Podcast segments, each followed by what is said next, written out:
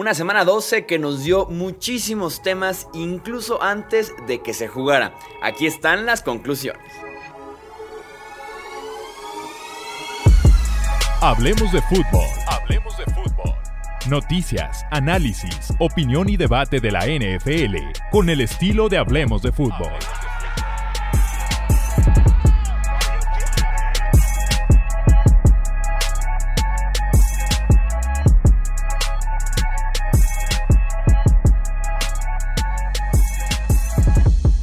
Tal amigos? ¿Cómo están? Bienvenidos a un episodio más del podcast Hablemos de Fútbol. Yo soy Jesús Sánchez y es un placer que me acompañen para este episodio de conclusiones de la jornada 12 de la NFL. Pero como ya les adelanté en el intro, eh, vamos a tocar temas incluso antes de que se jugara la semana 12, por lo menos antes de que se jugara este domingo que estuvo bastante interesante, eh, tranquilo creo yo en las sorpresas, acertado en los pronósticos. Vamos pues a empezar con estas conclusiones y vamos a arrancar con Matt Patricia.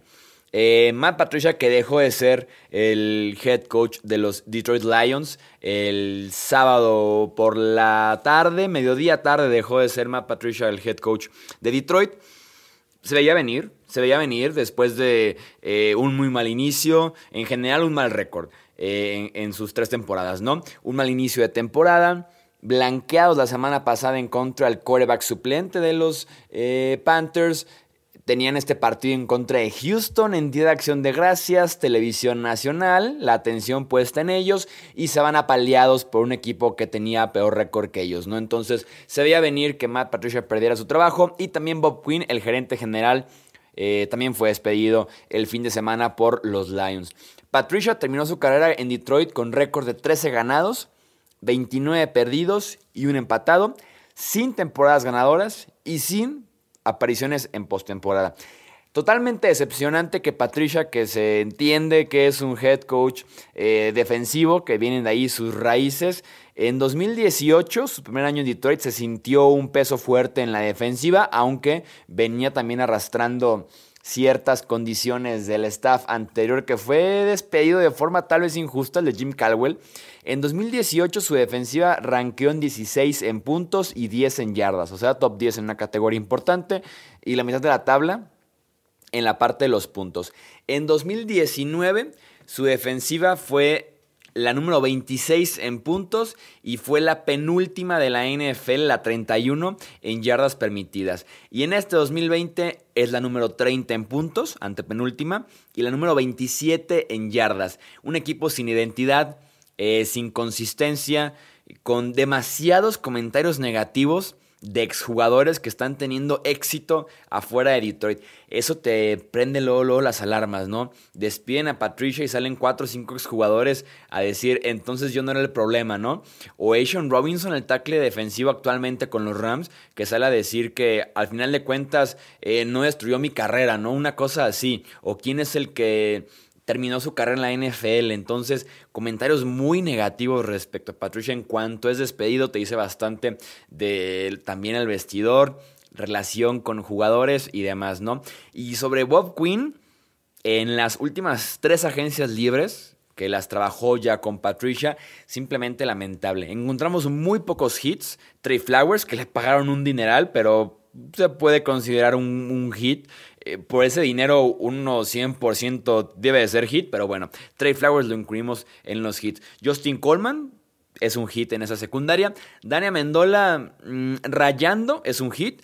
Y tenemos después puros fracasos de agencia libre. Tavon Wilson, LeGarrette Blount, Deshaun Shedd, Jesse James, Desmond Trufant, Danny Shelton, Jamie Collins, Baitai, que es un tackle derecho que le pagaron una cantidad inmensa de dinero y que no ha rendido para nada, con muy poca experiencia. Se animaron, de, todos modos a pagarle ese gran contrato y pues se ha quedado muy corto. Reconstrucción total, limpieza en Detroit. Eh, vamos viendo a quién puede entrar. Creo que Matthew Stafford se pudiera quedar a pesar de que llegue nuevo staff de cocheo, nuevo gerente general, pero va a ser muy interesante porque además estamos hablando de la primera gran decisión de los nuevos dueños de los Lions, ¿no? De ya de, la parte de los hijos, específicamente la hija. Eh, entonces vamos viendo cómo maneja esta situación. Siguiente tema que me gustaría tocar, insisto, antes de que inicie la semana 12, por lo menos los partidos del domingo. Lo que pasó con los Broncos y, y sus corebacks, si no están tan informados del asunto, porque no se alcanzó incluso a tocar ni en el podcast, ni en los videos de Hablemos de Fútbol, fue solamente en las redes, Twitter, Facebook e Instagram, ahí anduvimos con todo. Eh, porque fue el sábado en la tarde-noche, entonces esto fue lo que pasó con los Broncos. Denver se vio obligado a jugar esta semana, este domingo, sin coreback, o sea, sin un coreback oficial. En su partido en contra de los Saints, el coreback que inició, el coreback que se llevó la gran parte de los snaps, fue un wide receiver de la escuadra de prácticas, convertido en coreback por un día. Este fue el problema de Denver. Jeff Driscoll, el coreback reserva de los Broncos, dio positivo por COVID a mediados de semana. La liga realizó su respectiva investigación que hace con todos los positivos de la NFL y determinó que todos los demás corebacks en el roster eran considerados contactos de alto riesgo. Drew Locke, Brett Ripien y Blake Bottles fueron puestos en la lista de reserva COVID-19 porque convivieron con Driscoll sin mascarilla en un cuarto cerrado. En las juntas se reunieron para ver eh, partidos y sin una distancia considerable. Eso dejó a Kendall Hinton eh, como el coreback de emergencia en contra de los Saints, un wide receiver de la escuadra de prácticas que llegó a jugar coreback en algún tiempo en Wake Forest en la universidad y se imaginarán el desastre que se venía, completó un pase de nueve intentos para 13 yardas y dos intercepciones. Se armó la polémica durísimo en las redes sociales diciendo si este partido se debía o no jugar. En mi opinión, bien por la NFL por mantener este partido. Este partido, perdón. Los protocolos están escritos y fueron aceptados por equipos y por jugadores. El protocolo es muy sencillo. Jugador con contacto de alto riesgo con un contagiado se va cinco días a la lista reserva COVID-19. Y así ha sido con todos los equipos, con todos los jugadores. En cuanto alguien da positivo, la NFL empieza a hacer una investigación profunda. Con pulseras que miden distancias entre cada uno de los jugadores, se dan cuenta quién convivió con tal jugador en una distancia considerable y una distancia menor de lo recomendable, ¿no? Entonces pasan ya a ver después las cámaras. La NFL tiene, eh, tiene, el control de las cámaras adentro de las instalaciones. Entonces te dice, ok, aquí tengo yo que el lunes a las 11.39 de la mañana, fulanito de tal estuve en contacto de un metro con este otro jugador. Fulanito de tal ya dio positivo. Vamos viendo este otro jugador. Ok, revisan las cámaras tenían puestas las mascarillas, fue solamente una interacción de 10, 15 segundos, se volvieron a sentar cada quien en su lugar y listo, sacó el contacto. Entonces, ese jugador no es considerado un contacto de alto riesgo. En este caso, ven las cámaras de esta famosa reunión que hubo con Driscoll, que había dado positivo dos días después de esa reunión, y se dan cuenta que los quarterbacks, sin mascarillas, en el lugar cerrado, sin distancia entre ellos, entonces pues se van todos a la lista de COVID-19 como lo han hecho con todos los equipos. Y los partidos aplazados este año por la, en la NFL son por brotes eh, en los equipos, no por competitividad. Se aplaza el partido que involucra un equipo que ha tenido 10 contagios en los últimos 3 días o que lleva 5 días consecutivos con contagio, contagio, contagio, contagio. Oye, para cuidar al equipo completo que va a hacer el viaje o que se va a meter al hotel o que van en camiones. Eh, y también para cuidar al rival, se aplaza para asegurarnos que ya no hay más contagiados en el equipo. Se le da chance de uno, dos, tres días más de presentar pruebas negativas para saber que jugar un partido es 100% seguro o muy cerca de ser seguro. Los Titans, los Patriots, los Ravens han sido por brotes, pero no por competitividad. No por competitividad. No tenía la NFL por qué tentarse el corazón y decir, vamos haciendo la excepción con los Broncos porque pobres se quedaron sin quarterbacks, ¿no? O fueron puestos en la lista reserva COVID-19 la posición más importante y se quedaron sin ella. No tenía la NFL por qué tentarse el corazón. Y el mismo Big Fangio salió eh, después del partido porque fue el sábado en la tarde-noche, entonces no, no, hemos, no hemos tenido ningún tipo de entrevista, ni conferencia, ni comunicado. Entonces sale Big Fangio literalmente a disculparse, literalmente a, disculparse. Eh, por la irresponsabilidad de sus corebacks, eh, que estaba decepcionado de lo que hicieron, decepcionado de que los corebacks hayan puesto a la liga en esta posición de riesgo y en esta posición de tanta crítica en las últimas horas. Creía que eran líderes y fueron decepcionantes, ¿no? Drew Locke también pidió disculpas por la irresponsabilidad, porque creo yo que aquí no hay en que tienen que ser eh, condescendiente con los Broncos, que eh, darles oportunidad, aplazarse a lunes o martes. La culpa no es de Nueva Orleans que los quarterbacks se hayan reunido sin cuidar protocolos, ¿no? No es culpa para nada de Nueva Orleans, que ya estaba en camino a Denver, que ya tenía todo listo para eh, quedarse la noche del sábado, el domingo jugar y después regresarse a, a Nueva Orleans para preparar el siguiente partido. Entonces, bien por la NFL por no tentarse el corazón, están escritos los protocolos y solamente había que seguirlos. Se aplazan por brotes en los equipos porque ponen en riesgo la salud de jugadores y rivales, pero no por competitividad. Es muy sencillo el razonamiento eh, y no se aplazan por competitividad, porque el equipo estaba en desventaja. Eh, en el off-season incluso se habló de dejar un coreback en cuarentena todo el año por esta misma razón. Yo me acuerdo en los videos, tal vez aquí en los podcasts también, haber hecho notas, declaraciones de Bruce Arians, es el que me suena mucho, de decir, no es mala idea dejar un coreback todo el tiempo en cuarentena.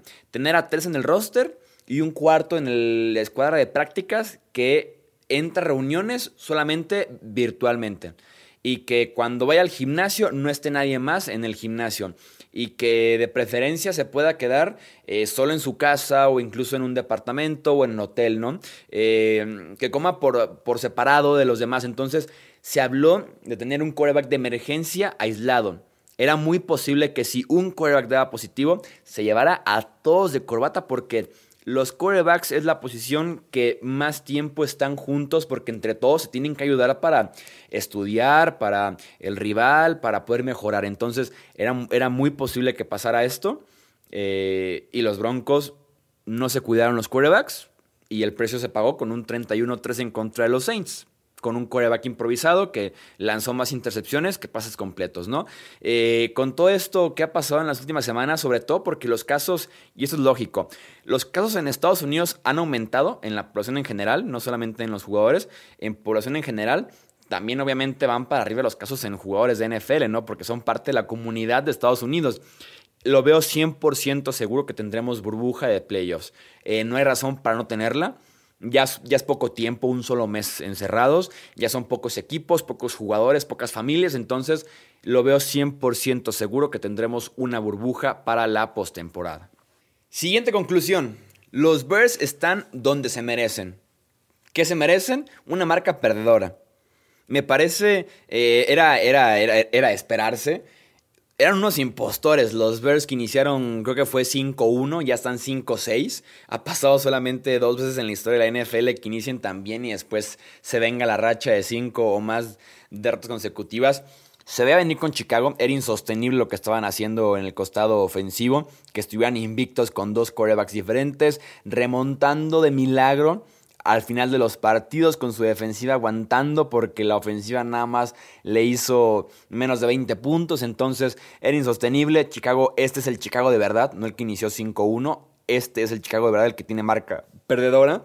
Eh, me parece increíble que ni Matt Nagy, head, head coach de mentalidad ofensiva, ni Ryan Pace, el gerente general, hicieran algo para cambiar la situación que hemos vivido ya dos temporadas seguidas con Chicago. En 2019, su defensiva era la número 4 en puntos y la número 8 en yardas, mientras que la ofensiva era 29 en puntos anotados y 29 en yardas conseguidas. En 2020 es idéntico. La, es la sexta mejor defensiva en puntos, la novena mejor defensiva en yardas y su ofensiva es la 31 en puntos y la 31 en yardas. Tuviste un año completo para remediar tu problema ofensivo y la solución fue traer a Nick Foles pagando una ronda, por él creo que fue una cuarta ronda, y aparte un salario alto por, por Nick Foles. Entonces, es la solución más pobre que he escuchado en un muy buen tiempo, un quarterback que no le pudo ganar un trabajo a Garner Minshew. un quarterback que no le pudo ganar un trabajo a Garner Minshew. Y tenías ya un experimento fallido, un boss del draft completamente, como lo es Smith Trubisky, eh, y la solución fue traer a Nick Foles. Entonces, no es un equipo de playoffs Chicago. No tiene juego aéreo, no tiene juego terrestre. Me sorprendió en este domingo por la noche que pusieron a los linebackers a cubrir a los receptores. Su línea ofensiva no bloqueó muy bien, que digamos, al quarterback. Entonces, es lo que se merece Chicago, un récord perdedor. Eh, siguiente conclusión, felicidades a los Packers, campeones del norte de la NFC en el libro de Jesús Sánchez. Oficialmente no han ganado nada, oficialmente sigue libre el puesto de campeón, no se ha definido todavía, pero tienen tres partidos de ventaja con Vikings y con los Bears, porque comparten récord ya Vikings y Bears. Tienen tres partidos de ventaja y los rivales de los Packers son Eagles, Lions, Panthers, Titans y los Bears. Es muy posible que dentro de 15 días se cumpla ya que Chicago sea, perdón, que Green Bay sea el campeón de la división porque Eagles y Lions creo que pueden ganar esos dos partidos. Siguen los Panthers, creo que pueden ganar también ese partido y de todos modos cierran con los Bears. Entonces, los Packers son campeones del norte de la NFC, aunque según lo que vi este domingo, eh, no resuelvo mucho lo que tenía dudas de Green Bay. Me quedé con la misma idea. Este triunfo no debería hacer sentir eh, también a los aficionados de los Packers, porque es lo mismo que hemos visto todo el año. Eh, Aaron Rodgers encendidísimo. Davant Adams es el mejor wide receiver este año en la NFL. Buen juego terrestre. Defensiva terrestre que no tiene nada. David Montgomery, Así es, David Montgomery les corrió para más de 100 yardas y una secundaria que tiene sus buenas actuaciones de vez en cuando, ¿no? Eh, entonces es lo mismo, Green Bay no me resolvió mucho en esta semana número 12, pero los veo por lo menos yo ya como campeones del norte de la NFC. Siguiente conclusión, los Niners van a ser peligrosos en este cierre. La semana de descanso los benefició como a pocos equipos en la NFL tuvieron dos, tres regresos muy importantes que se sintieron desde el primer minuto del partido en contra de los Rams, de la victoria en contra de los Rams. Raheem Mostert regresa, casi 50 yardas, touchdown. Jeff Wilson regresa, casi 50 yardas. Divo Samuel, 11 recepciones, 130 yardas. Richard Sherman regresa, intercepción. Entonces, sin duda alguna, estos refuerzos les caen como anillo al dedo para el cierre de temporada. Todavía falta el de Jimmy Garoppolo para que Nick Mullens deje de ser quarterback en la NFL. Y además, segundo consecutivo que Shanahan barra a Sean McVay. Los Niners por, llevan 4-0 en las últimas dos temporadas en contra de los Rams. Robert Sale, el coordinador defensivo de los Niners, le hace mucho daño a McVay y se volvió a ver este domingo. Y la última conclusión de esta semana 12 los Raiders, ¿quién los entiende a los Raiders? Venían de ganar contra Browns, Chargers, Broncos, de dar muy buena pelea en contra de los Chiefs y pierden horrible en contra de los Falcons. Se van apaleadísimos en contra de los Falcons, no lo entiendo. Era oportunidad de oro para ganar un partido, si bien de visita, y en la otra costa de los Estados Unidos, pero tenían que ganar este partido en contra de los Falcons que tenían récord de 3 y 7 los Reyes con récord de 6 y 4 llegaban a este partido, ¿no? Su inicio ofensivo es de lo peor. La ofensiva venía dormida o ni siquiera llegó a Atlanta, se quedó tal vez en, Las Vegas, porque la ofensiva es la clave de este equipo. Este equipo depende al 100% de su ofensiva y si la ofensiva viene dormida, te llevas un 43 a 6, que es lo que le pasó en contra de Atlanta. No puedes arrancar tan mal un partido, o sea, con poca energía, con poca actitud y demasiados, demasiados errores. Esta es la secuencia ofensiva de Las Vegas. Primera serie, eh, entregan la bola en cuarta oportunidad. Segunda serie, a la primera jugada, fumble. Tercera serie, tres y fuera. Cuarta serie, consiguen un gol de campo. Quinta serie, tres y fuera. Sexta serie, fumble. Octava serie, tres y fuera. Novena serie, intercepción pick six de Derek Carr. Eh, que vamos ya como en la serie número 10, gol de campo, ¿no? Ahí están los seis puntos que pusieron. Y a partir de ahí, fumble en la primera jugada de la serie, fumble en la tercera jugada de la serie, tres y fuera, y despeje eh, cuando ya perdían 43 a 6. Entonces fue realmente lamentable lo de esta ofensiva en contra de una defensiva de los Falcons que no es buena, que no tiene pass rush, que no tiene defensiva secundaria, que los linebackers pueden ser decentes, sobre todo Dion Jones, que es el que hace justamente el pick six, pero no puedes ir a, Atlanta y poner un huevo como lo pusieron los Raiders en este partido. Seis puntos, eh, son cinco entregas de balón, no puedes. Simplemente no puedes hacerlo.